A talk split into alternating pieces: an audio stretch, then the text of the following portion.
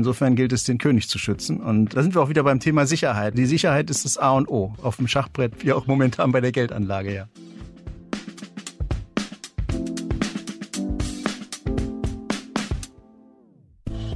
Herzlich willkommen zum Manager Magazin Podcast Das Thema. Ich bin Sven Klausen und heute wollen wir darüber informieren, was Sie ganz schlicht in diesen Wendezeiten am besten mit Ihrem Geld anstellen. Zumindest mit dem Teil des Geldes, das Sie sparen und anlegen wollen. Denn es gibt nicht nur die Zeitenwende, die Energiewende, die Zinswende, sondern es gibt in der Folge all dessen eben auch die Geldanlagewende. Grob skizziert ist die Ausgangslage die folgende. In Niedrigzinszeiten haben viele Menschen Geld in Aktien gesteckt, vor allem in Tech-Aktien, eben weil niedrige Zinsen grenzenloses Wachstum und damit ewig steigende Kurse versprachen. Jetzt sind die Zinsen gestiegen und die Kurse der Tech-Aktien eingestürzt. Aber nicht nur das. Die Inflation ist hoch, in Deutschland im April im Vergleich zum Vorjahresmonat 7,2 Prozent. Das heißt, wer den realen Wert des Sparkapitals erhalten will, der braucht vereinfacht gesagt eine Kapitalanlage, die eine Rendite von 7,2 Prozent abwirft. Das ist gar nicht so wenig. Und das ist doch korrekt, oder Christoph? Ja, das ist richtig. Das kann man so sagen.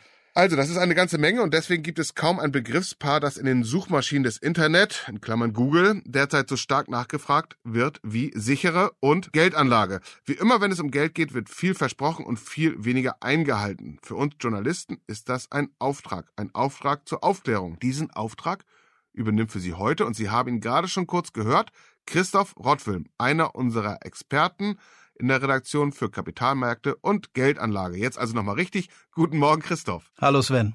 Ja, also unser Thema lautet heute Gold und andere Geheimnisse, das verlockende Versprechen der sicheren Geldanlage. Christoph, legen wir los. Du bist ja ein passionierter Schachspieler. Schach ist für alles gut, hält immer für alles her. In der aktuellen Situation, welche Strategie würdest du auf dem Schachbrett wählen? Naja, ein Schachspiel besteht ja immer aus verschiedenen Phasen. Es besteht aus Eröffnung, Mittelspiel und Endspiel normalerweise. Jede der Phasen hat so ihre eigenen Eigenheiten und Besonderheiten und besondere Anforderungen auch. Und ähm, na, die aktuelle Situation in der Wirtschaft oder im Finanzmarkt, die kann man vielleicht am besten so mit einem ziemlich komplexen Mittelspiel vergleichen. Also da stehen einfach noch sehr viel Figuren auf dem Brett. Der Gegner hat äh, eine Reihe von Drohungen aufgestellt, vielleicht, wo man noch nicht so richtig weiß, was kommt da jetzt auf einen zu, was, was will der Gegner jetzt wirklich. Und das ist ja momentan in der wirtschaftlichen Wirklichkeit auch so. Man, man weiß nicht so recht, kommt eine Rezession, kommt keine, was passiert am Aktienmarkt, geht es nochmal richtig runter. Und da ist eben das oberste Gebot auf dem Schachbrett wie auch in der Wirklichkeit die Sicherheit, dass man erstmal darauf achtet, den eigenen König zu schützen und ja, dafür zu sorgen, dass der nicht fällt. Und das wäre dann übertragen, vermutlich so die Summe, die man glaubt auf jeden Fall zu brauchen, ne? die man gespart hat. Oder was wäre das so übertragen auf die Geldanlage? Ich würde sagen, auf die Geldanlage übertragen ist das erstmal, dass man Verluste vermeidet, dass man eben darauf aus ist, mögliche Szenarien, die zu Verlusten führen können, zum Beispiel an der Börse, dass man denen aus dem Weg geht. Zurück zum Kapitalmarkt und wie Menschen in solchen Situationen reagieren. Also nicht auf dem Schachbrett, sondern tatsächlich dann mit ihrem Kapital. Ja, seit die Menschen Vermögen haben und das irgendwie anlegen, wenden sie sich in unsicheren Zeiten dem Gold zu. Das ist jetzt auch so. Ne? Das ist auch so, ja. Das kann man durch die unscharfe Brille betrachtet wohl so sagen. Also der Goldpreis ist stark gestiegen in den letzten Monaten. Der ist jetzt ja wieder bei 2000 Dollar pro Unze und mehr. Also das ist schon also ein historisch sehr hohes Niveau. Insofern auf den ersten Blick sieht es so aus, als würden sich viele dem Gold zuwenden, aber natürlich ist das eine sehr komplexe Geschichte. Der Goldmarkt ist ein sehr komplexer Markt, da spielen unglaublich viele Faktoren eine Rolle, viele Parteien, die da aktiv sind. Da spielt das Zinsniveau eine Rolle, da spielt der Dollar eine Rolle, eine große Rolle. Und dann gibt es unglaublich viel Verwendungszwecke für das Gold in der Industrie, in der Schmuckherstellung, über Fonds fließt Geld in den Goldmarkt, genauso natürlich auch werden Barren und Münzen gekauft. All dies eben sehr komplexe Geschichte und ähm, auch der Goldpreis unterliegt dann eben am Ende sehr, sehr, sehr vielen Einflussfaktoren. Deshalb ist es vielleicht ein bisschen holzschnittartig zu sagen, jetzt äh, kaufen alle Gold und deshalb steigt der Preis. Ein ganz gutes Beispiel gab es jetzt zuletzt im ersten Quartal, gab es Zahlen vom Goldmarkt, äh, die eben aufzeigen, wie sich die Nachfrage entwickelt hat. Und dann konnte man sehen, dass in den USA die Nachfrage nach Barren und, und, Münzen sehr stark angestiegen ist, weil dort natürlich nach wie vor, das heißt natürlich, dort besteht nach wie vor eine große Sorge, dass eine Rezession kommen wird, während hier in Deutschland die Nachfrage nach Barren und Münzen im ersten Quartal stark abgefallen ist. Und da macht sich womöglich dann schon bemerkbar, dass das Zinsniveau wieder gestiegen ist und die Leute eben auch anderswo Zinsen bekommen können. Hohe Zinsen oder höhere Zinsen sind immer eigentlich ein schlechter negativer Einflussfaktor für den Goldpreis. Viele Menschen glauben dann ja, dass sie ihr Geld in äh, Festgeld legen können und dann bei zwei Prozent äh, Zinsen denken, jetzt haben sie es geschafft und äh, immer wieder die Inflation aus den Augen verlieren. Ja, die Inflation muss man natürlich im Blick behalten. Die Inflation momentan bei sieben, acht Prozent immer noch. Und da ist natürlich klar, dass man mit zwei Prozent Zinsen am Ende dann auch ein Minusgeschäft macht und Verluste einfährt. Ich finde trotzdem nach wie vor, solange ich äh, das schon beobachte, und das ist beruflich ja schon eine Zeit lang, ist immer wieder erstaunlich, dass in diesen Phasen so der Run aufs Gold einsetzt. Und eigentlich finde ich, wird's immer sozusagen anti-intuitiver, kontraintuitiver, weil die Wirtschaft sich ja immer weiter digitalisiert, die Bezahlmethoden digitalisieren sich und die Menschen kaufen Gold wohl in der Hoffnung, das dann irgendwann auch mal als Tauschmittel einzusetzen. Aber irgendwie geht's dann ja nicht auf. Also wo siehst du den Grund für diese kontinuierliche Attraktivität von Gold? Naja, es hat einen substanziellen Wert. Es ist einfach ein, schon mal grundsätzlich ein Sachwert und alle Sachwerte, in die man sein Geld steckt, die haben einfach eine gewisse in sich steckende Sicherheit, weil dieser bestimmte substanzielle Wert immer bestehen bleibt, ganz egal, was am Ende des Tages in der Wirtschaft passiert kaufe ich ein Haus, dann bleibt das Haus da stehen. Das steht da auch nach den schlimmsten wirtschaftlichen Finanzcrashs. Das Haus steht da immer noch. Und genauso liegen am Ende des Tages meine Goldbarren noch im, im Tresor, wenn es einen Finanzcrash gegeben hat. Also diese Sicherheit, die, die Gold ausstrahlt, das kann ich schon ein Stück weit nachvollziehen. Und darüber hinaus ist es vermutlich einfach auch, wenn man jetzt tatsächlich physisches Gold kauft, in Form von Barren oder Münzen, dann hat es schon so auch so eine haptische Qualität, die den Leuten womöglich auch eine gewisse, nochmal zusätzliche Sicherheit vermittelt. Im Gegensatz zum Beispiel, dass man jetzt Fonds kauft, Goldfonds, die ja zum Teil auch wiederum das Gold selbst kaufen, aber man sieht es da nicht direkt. Mhm. Insofern ähm, ich kann es ein Stück weit verstehen, dass die Leute Sachwerte generell, aber eben dann auch Gold äh, für sicher betrachten. In Häusern kann man ja wohnen mit Gold. Ist halt die Frage, ob man damit losziehen kann und dann äh, Brot oder Wasser kaufen. Aber verstanden, nachvollziehbar.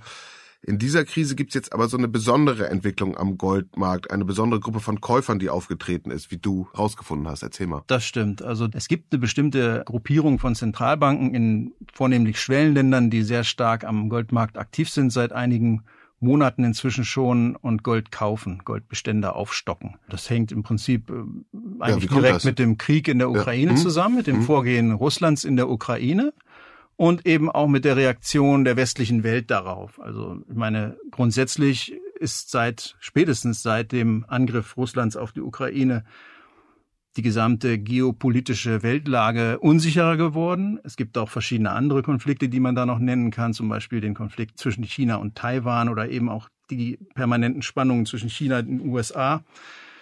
Das alles führt zu einer gesteigerten Unsicherheit in der Welt. Und ja, auch da wieder sehen manche Zentralbanker dann eine größere Sicherheit im Gold und kaufen Gold. Und dazu trägt eben dann noch zusätzlich bei, auch im Zusammenhang mit dem Krieg in der Ukraine, oder dem Angriff Russlands auf die Ukraine, muss man direkt sagen, dass ja Russland sanktioniert wurde vom Westen und dabei eben auch die Devisenreserven Russlands sozusagen angegangen wurden.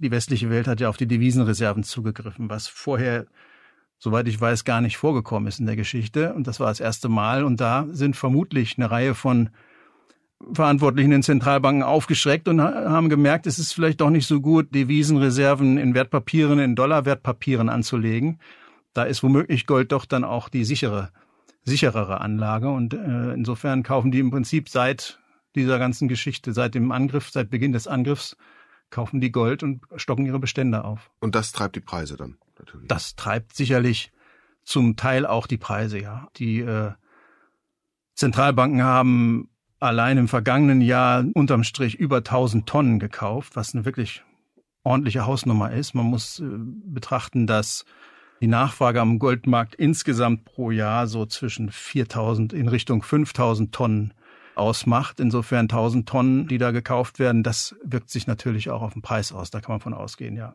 Wie transparent ist der Markt eigentlich? Wie sehr kann man da sehen, wer kauft, wer verkauft? Im Bereich der Zentralbanken ist es teils, teils, muss man sagen. Es gibt viele Zentralbanken, die halten da gewisse Transparenzstandards ein. Die melden ihre Aktivitäten, die melden, wenn sie was kaufen, die melden, wenn sie was verkaufen. Aber ähm, gerade wenn Zentralbanken eben vielleicht auch aus Schwellenländern größere Transaktionen auch über einen längeren Zeitraum planen, dann geben sie das natürlich nicht gleich zu Anfang bekannt. Das wäre ja nicht wirklich klug, wenn man von vornherein schon bekannt gibt, dass man größere Käufe vorhat. Und dann kommt das mitunter erst mit, mit Monaten Verspätung dann äh, heraus, äh, dass da Bestände aufgekauft wurden. Also das, der Teil des Marktes ist transparent, aber ein großer Teil ist auch immer noch sehr, sehr intransparent und man weiß nicht so richtig, was passiert. Und wer verkauft Gold? Du hast ja, oder wir haben jetzt ja beide die Gründe genannt, warum jetzt Menschen, aber auch staatliche Institutionen wie Zentralbanken darauf aus sind, eher mehr Gold als weniger zu haben. Also wer verkauft denn? Ja, also verkaufen. Ich meine, es gibt ja jedes Jahr Goldproduktion. Es wird mhm. neues Gold auf den Markt gebracht, Goldminen. Und natürlich gibt es immer auch Goldbestandshalter, die in dem Moment gerade der Ansicht sind, äh, hängt ja auch immer davon ab, was für eine Erwartung man an den Preis hat, was man kann man ja immer unterschiedlicher Meinung sein. Und mhm. es gibt dann immer auch Parteien, die verkaufen. Das Wer sind die größten Produzenten? Die größten Goldproduzenten, also wenn man das mal auf Länderbasis betrachtet, das größte, der größte Produzent ist China. Und ganz kurz dahinter kommt dann direkt schon Russland. Beide produzieren so um die 330 Tonnen im Jahr, kann man da ungefähr sagen. Mhm. Russlands Goldverkäufe sind ja auch mit Sanktionen belegt. Ähm, kann denn Russland überhaupt Gold verkaufen? Ja, auch da gilt im Grunde wieder so ein bisschen die Intransparenz. Auf offiziellen Wegen ist, hat Russland also momentan keine Möglichkeit, sein Gold auf den Markt zu bringen. Aber wie schon gesagt, gibt es ja Länder, die sich an diese Sanktionen nicht halten. Es gibt Länder, die sich nicht so klar gegen Russland stellen in dem Gesamtkonflikt. Und insofern gibt es dann immer auch Länder und Akteure in den Ländern, die äh, Russlands Produzenten, Russlands Minen das Gold abkaufen werden. Das, mhm. das auf jeden Fall, ja wenn das intransparent ist, wie bist du vorgegangen? Also wie hast du deine Informationen geholt? Wer sind waren für dich gute Experten? Also eine Hauptanlaufstelle jetzt war World Gold Council. Das ist äh, im Grunde die Vereinigung der Goldindustrie, der goldproduzierenden Industrie. Und ähm, ja, da hatte ich ein Gespräch zuletzt mit John Reed, das ist der Chef Marktstratege vom World Gold Council. Und ähm, ja, mit dem habe ich mich äh, ausführlich über das ganze Thema unterhalten und der hat mir auch all diese Dinge auseinandergesetzt. Ähm, das ist ein Mann, der sich sehr gut auskennt, der seit über 30 Jahren im Grunde im Goldmarkt aktiv ist, für Banken gearbeitet hat äh, und jetzt eben für die äh, World Gold Council Organisation arbeitet. Also von kompetenter Stelle, mhm. kann man sagen. Zurück zu Russland. Du sagtest zweitgrößter Produzent der Welt. Wie viel Tonnen produzieren die so im Jahr? 330 Tonnen ungefähr im Jahr kann man sagen. Okay, und ein Kilo kostet derzeit rund 60.000 Euro. 330, 60.000 Euro. Also Marktwert so von russischem Gold 18, 19 Milliarden Euro. Das kommt hin, ne? Wenn du das so ausgerechnet hast, wird das stimmen. ja, es müsste hinkommen. Das heißt aber auch, wenn ich jetzt Gold kaufe als Geldanleger, weil mir das alles zu unsicher ist und ich meinen König schützen will, ja. dann kann es sein, dass ich indirekt Russlands Krieg in der Ukraine mitfinanziere. Also prinzipiell, klar, hängt alles mit allem zusammen in der Welt. Insofern, der Markt ist intransparent, kann man das natürlich nicht hundertprozentig ausschließen. Aber wie schon gesagt, auf dem offiziellen Wege ist Russland meines Wissens, und das hatte ich, wie gesagt, auch so erfahren, bei meiner Recherche von dem offiziellen Goldmarkt abgeschnitten und insofern auch von den europäischen Vertriebsstellen müsste Russland dann auch so weit abgeschnitten sein, wenn es nicht auf Umwegen hierher gelangt. Also wenn man hier in Europa, in Deutschland offiziellem Wege Gold erwirbt, würde ich mal behaupten, ist es unwahrscheinlich, dass das aus Russland kommt.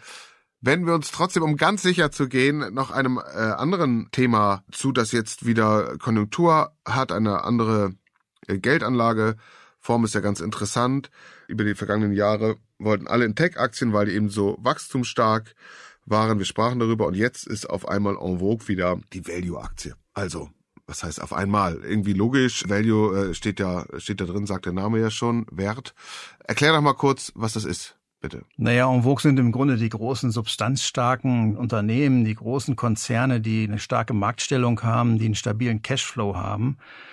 Und die einfach auch wieder eine gewisse Verlässlichkeit ausstrahlen, die auch durch Krisen und durch wirtschaftlich schwierige Phasen relativ unbeschadet durchgehen können, weil sie ein stabiles Geschäft haben, weil sie womöglich Produkte verkaufen, die auch in Krisenzeiten gebraucht werden, wie zum Beispiel Lebensmittel oder Konsumgüter des täglichen Bedarfs, solche Dinge. Das sind eigentlich die Werte, die die jetzt an der Aktienbörse gesucht sind. Also einer oder der bekannteste Value Investor ist ja Warren Buffett und wenn man in sein Portfolio reinguckt, dann findet man da eben auch in allererster Linie die großen marktbeherrschenden oder nicht marktbeherrschenden, aber wirklich großen Firmen, wie zum Beispiel die Bank of America ist ein Wert, den Warren Buffett mag oder Coca-Cola kennt jeder.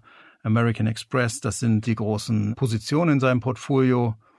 Und man muss natürlich dazu sagen, ähm, in den vergangenen Jahren waren es ja eher wiederum die Tech-Titel, die sehr stark an der Börse gefragt waren. Also jetzt letzten ein, zwei Jahre nicht mehr so sehr, aber davor sehr stark. Also die großen US-Tech-Konzerne, Amazon, Apple, Facebook, Microsoft, wie sie alle heißen.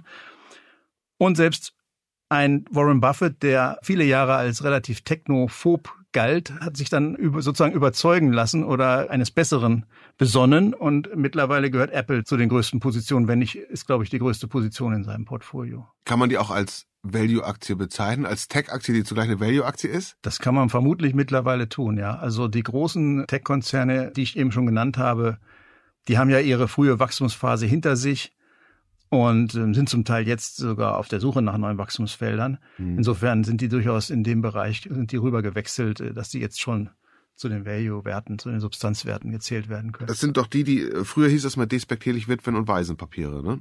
Ja, so ungefähr, ja. Ja, ist einfach, einfach immer eine Frage auch der Zeit, in der man sich gerade befindet, welches Label man da drauf klebt. Und das äh, Geld ist auch sicher vor der Inflation? Das kann man so, so einfach eigentlich nicht sagen. Das mhm. Geld ist dann relativ sicher vor der Inflation, wenn das Unternehmen, um das es gerade geht, eben in der Lage ist, steigende Kosten an seine Kunden weiterzureichen, sozusagen die Inflation durchzureichen.